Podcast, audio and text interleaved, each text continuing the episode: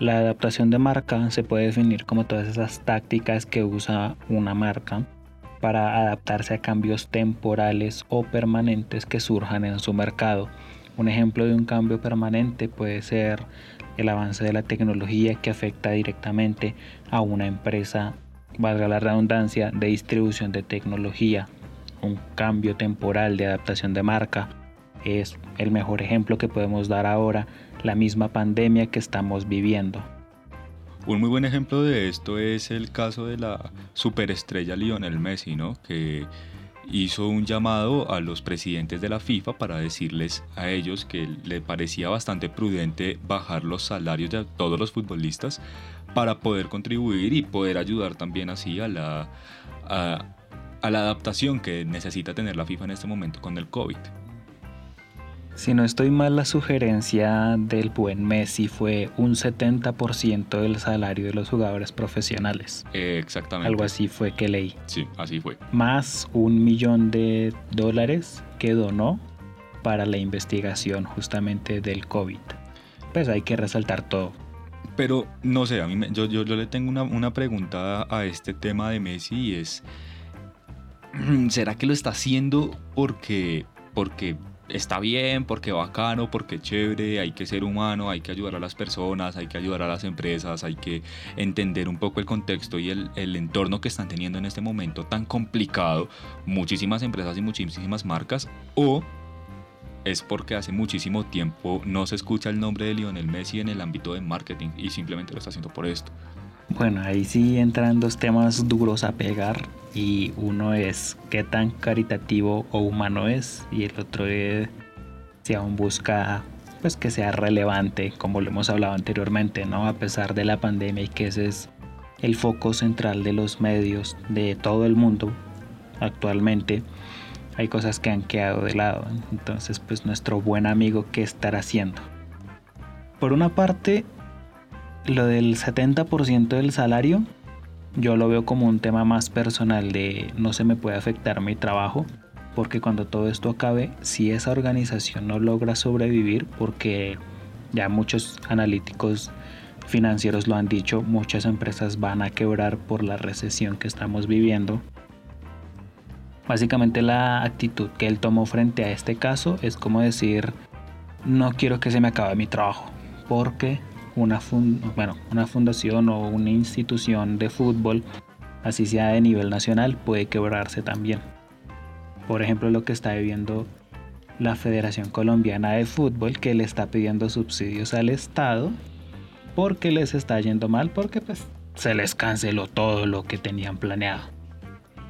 Por ese lado, yo lo veo que es como justamente marketing, conservar mi trabajo, que no me cierren la empresa que me está generando ingresos.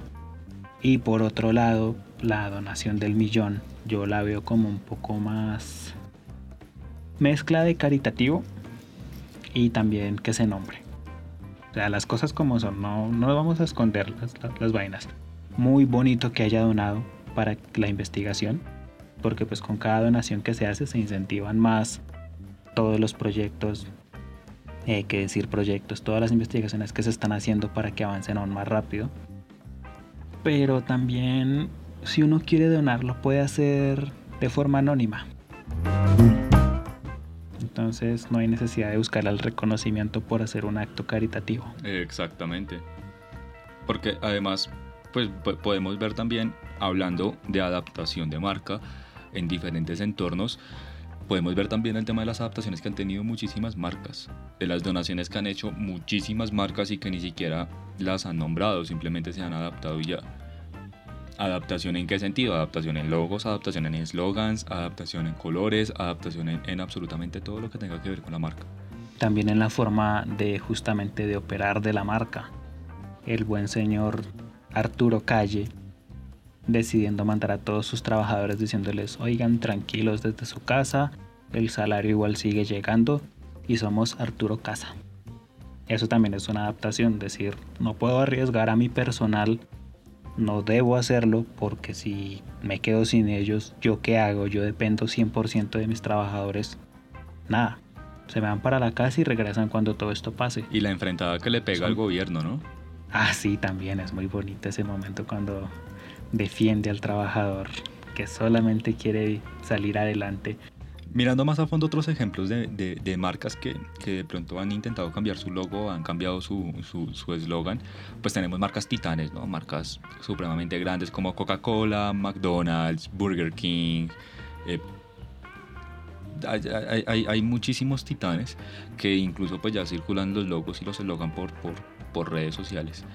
Pero mm, digamos las marcas pequeñas o las marcas de, de empresas medianas, ¿cómo se han adaptado? O sea, ¿qué han tenido que hacer ellos para poder enfrentar este problema que es la pandemia del COVID sin tener que afectarse tanto? Porque, pues, por ejemplo, una empresa pequeña que hasta ahora está iniciando un emprendimiento que hasta ahora esté arrancando en un país como Colombia, en el que la economía realmente no ayuda muchísimo a este, a, este tipo de trabajadores y de emprendimientos, eh, a ellos les cuesta muchísimo el tema de cambiar el logo, porque ellos tuvieron que pagar para que alguien les hiciera el logo. Y, en el momento de menos oportuno de decir, hey, vamos a cambiar el logo, es como, amigo, o sea, se me va a salir otro millón y medio del bolsillo y de dónde voy a sacar eso. ¿Cómo voy a hacer para pagarle a mis empleados? ¿Cómo voy a hacer para poder mantener la empresa que yo acabo de crear o la empresa que creé hace 10 años? que todavía no tiene un subsidio tan bueno como para decir, no, voy a cubrir los próximos tres meses de pandemia, los voy a cubrir con lo que tengo ya ahorrado. Para empresas así, en mi opinión, ¿no? Sería más ofrecer justamente lo que mencionamos del señor Arturo Casa, un cambio en la forma de elaborar de la misma empresa. Por ejemplo, pues el home office que se está usando tanto y que lo pueden usar cualquier empresa. Bueno, siempre y cuando que pues tenga las autorizaciones respectivas para poder usarlo. Hablando de empresas pequeñas que se manejen desde la parte administrativa. Ya desde la parte operacional pues es un poco más difícil, por ejemplo, mencionar Merkeo. No sé si su merced la conozca. Sí, claro. Ahí qué hicieron ellos. Todos los que estén en la planta de operación tienen que estar totalmente protegidos, tienen que usar los trajes estos especiales para evitar pues que se puedan contagiar, porque igualmente ellos van a estar manejando mercancía, productos de primera necesidad que luego le van a llegar a otras personas. Entonces, ¿qué tienen que hacer ellos? Tuvieron que apagar toda la dotación, todo el equipo de seguridad para que los empleados puedan estar trabajando y cumpliendo pues con esta labor tan importante que es la entrega de alimentos a domicilio para que las personas no tengan que salir de su casa y recibir los alimentos ahí, en la puerta. y de hecho se nota el aumento de la demanda. Está como a media capacidad la bodega cuando grabaron el video. Creo que, que ahora que mencionas el ejemplo de merqueo es importante aclarar también, o me parece a mí, que es importante como darle ese beneficio a las personas que puede que estén manejando como freelancer o como independientes eh, algún tipo de empresa pequeña o empresa mediana. Y es importante aclarar el tema de la tecnología y la innovación digital, ¿no? Porque el delivery actual en Colombia se va a incrementar de una manera brutal en los próximos meses, como ya lo han hecho con muchísimas marcas. ¿sí? O sea, por simplemente poner un ejemplo muy pequeño, muy mínimo, aquí cerca a, mi casa hay una tienda de cosméticos en la que venden todo tipo de cosméticos, ¿sí? desde tinturas, esmaltes, limas, de, de todo tipo de cosméticos. Y pues la señora que atiende ahí pues obviamente no puede volver al local porque primero vive muy lejos de acá y segundo pues no, la restricción no, no, le acobija a ella poder salir a vender sus productos. ¿Qué hizo ella? Colocó un aviso en toda la puerta en la que decía, si quieres tus productos me escribes a mi WhatsApp, coloca el número del WhatsApp y te lo hago llegar a tu casa. Pero ¿quién viene al local y alista todo el pedido? Ella tiene todos los productos en la casa de ella. Ah, se los llevó antes de que empezara sí, claro, la cuarentena. Sí, sí, sí. Sí, pero ah, digamos, ese tipo de adaptaciones tan importantes que empiezan a tener marcas pequeñas y marcas medianas. En el caso de ella es un perfecto ejemplo de una marca pequeña que se está adaptando. Por ejemplo, algo que me causa mucha curiosidad y es que, pues, más que todo me salió por un meme que vi, ¿no? Pues, sé que yo me la paso cazando memes en Facebook. Y era una burla hacia las filas que se van a formar en los centros de belleza, pues para cortarse el cabello principalmente. O sea, como esta es la fila cuando se acaba la cuarentena de todos para cortarse el cabello. Se puede afrontar también el tema de la estética principalmente cortes de cabello en esta temporada? Yo siento que hay mercados que son bastante complejos de, de como de abarcar, ¿no? Por ejemplo, el tema de la belleza.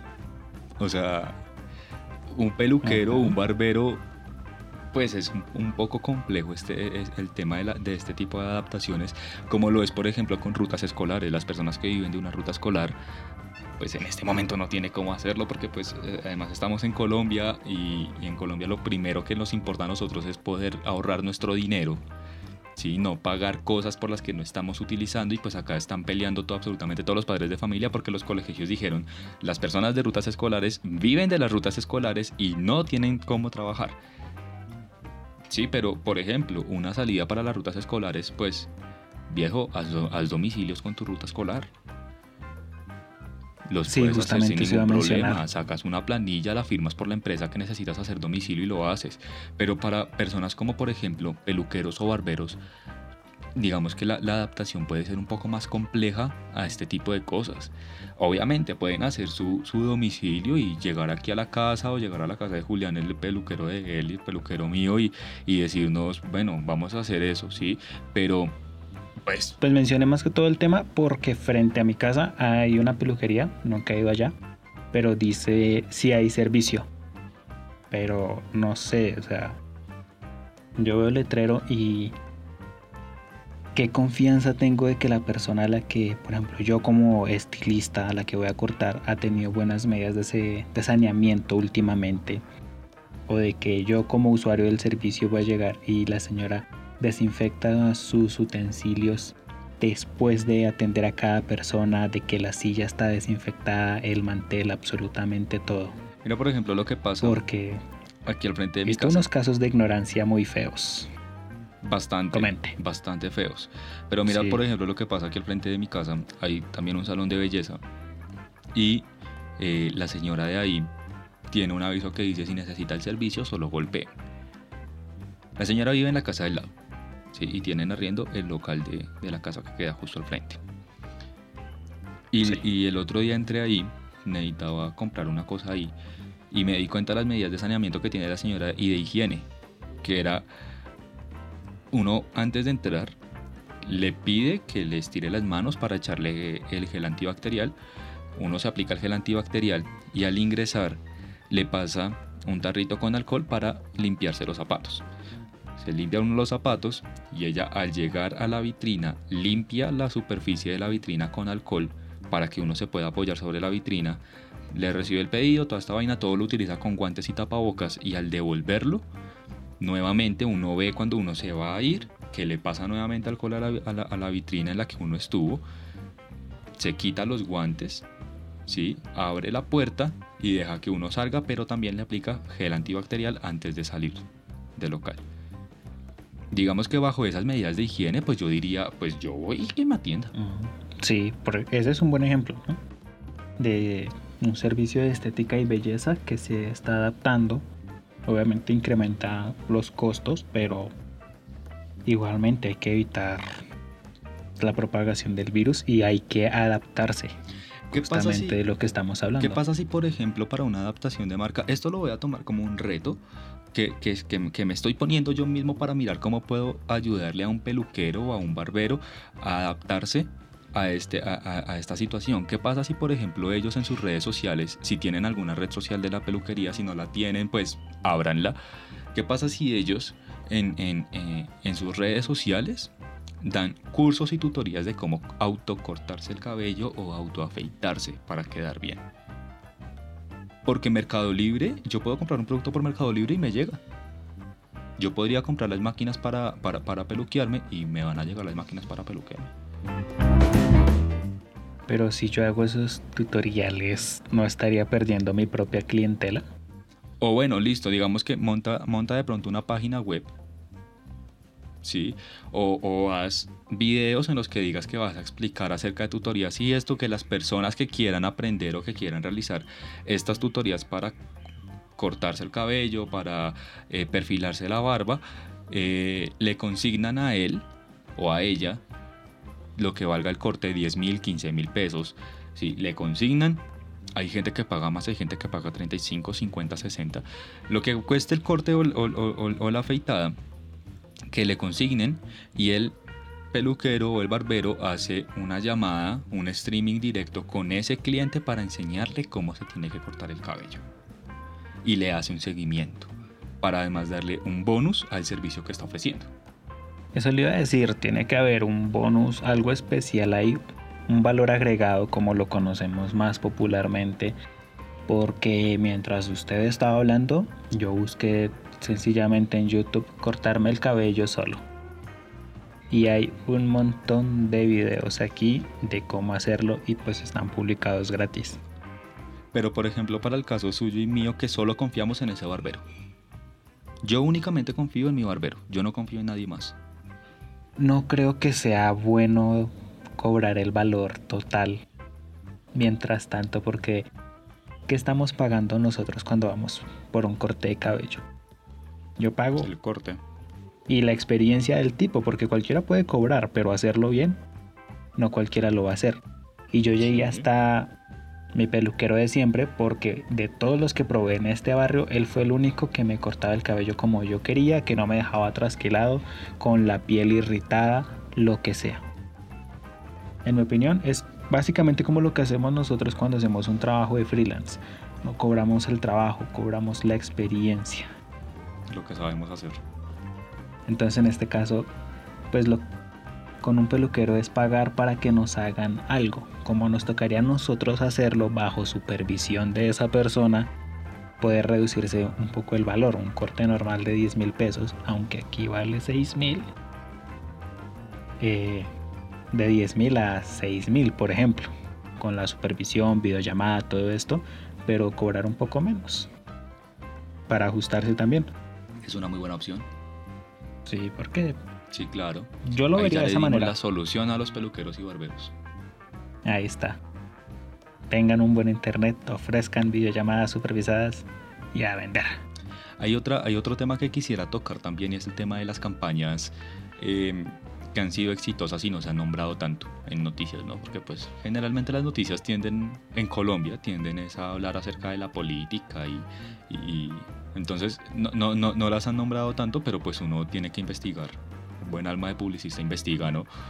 Y ellos, hay, diferentes campañas en las que, por ejemplo, una en Canadá, por ejemplo, una en Canadá en la que están haciendo una campaña por, por redes sociales en la que publico mi ubicación con un numeral específico, numeral ISO y numeral offer. Y el que publica numeral ISO es porque necesita algo y no puede salir de la casa porque pues está en aislamiento voluntario y el que publica numeral offer es el que tiene la posibilidad de ofrecerle ese producto o de salir para comprarle ese producto a la persona que, que, lo necesita.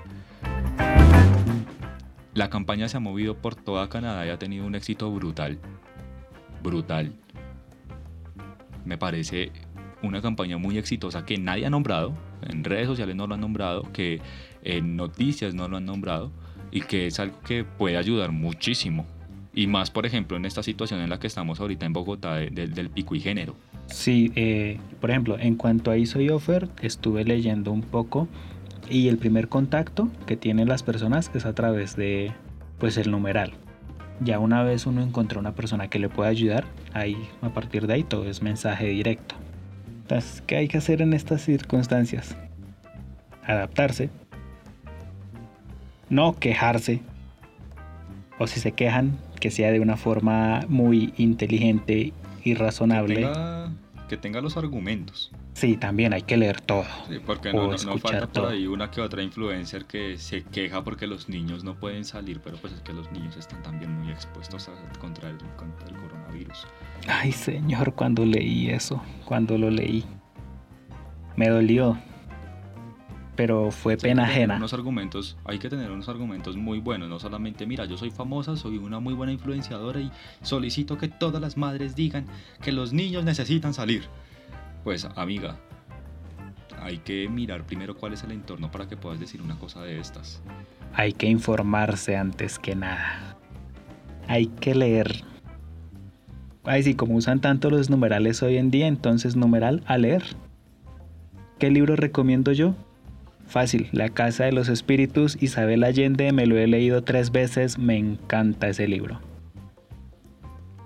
O cualquiera de Mario Mendoza. Con el ánimo de incentivar la lectura, empezar a informarse más, porque estamos en un mundo muy globalizado donde lo que digo yo y acá mañana se puede estar escuchando en otro lado si lo que acabo de decir es muy bestia. Es correcto. La pregunta del día que teníamos para hoy que, queda todavía flotando mucho en el aire. Dijo Julián el otro día, esas son preguntas que no tendrán respuesta. Está claro. Pero me gustaría que pusiéramos, me gustaría que pusiéramos esto en debate, tanto de nosotros como de los oyentes, porque realmente, ¿qué es lo que está haciendo Messi? Messi lo está haciendo porque le nació hacerlo, porque es un acto humanitario, porque sabe que, este tema puede acabar con la población global y, necesita de alguna u otra manera ayudar, o simplemente es el marketing que necesitaba para darse a renombrar nuevamente. Porque hay que tener en cuenta que esto salió justo después de que salió la noticia, se filtró la noticia, porque eso ni siquiera lo hicieron público, se filtró la noticia de que Cristiano Ronaldo había dicho que en Portugal, en cada uno de los hoteles que tiene Cristiano Ronaldo, los va a adecuar como hospital cuando llegue el coronavirus a cada uno de esos países. Justo después de que pasa eso, entonces Messi sale en renombre a decir que, pues, lo del tema del salario que estábamos hablando al principio. ¿Qué, lo, llevó a hacer eso? ¿Marketing o humanidad? Ya nosotros dimos nuestros argumentos, pero sin querer influenciar de pronto a una respuesta directa. la idea es que cada uno llegue a su propia conclusión. No siendo más. Lamentamos la demora en la publicación de este capítulo, hay que decirlo. Y nos escucharemos en la siguiente ocasión estén muy pendientes de las redes sociales, tanto de Instagram como de WhatsApp, eh, tanto en el de Julián como en el mío como en el de la agencia, porque vamos a estar publicando algo nuevo que se nos viene justamente en este momento de coronavirus en el que muchas personas tienen muchas dudas y nadie quiere ver noticias. Exactamente. Nos vemos en la próxima ocasión.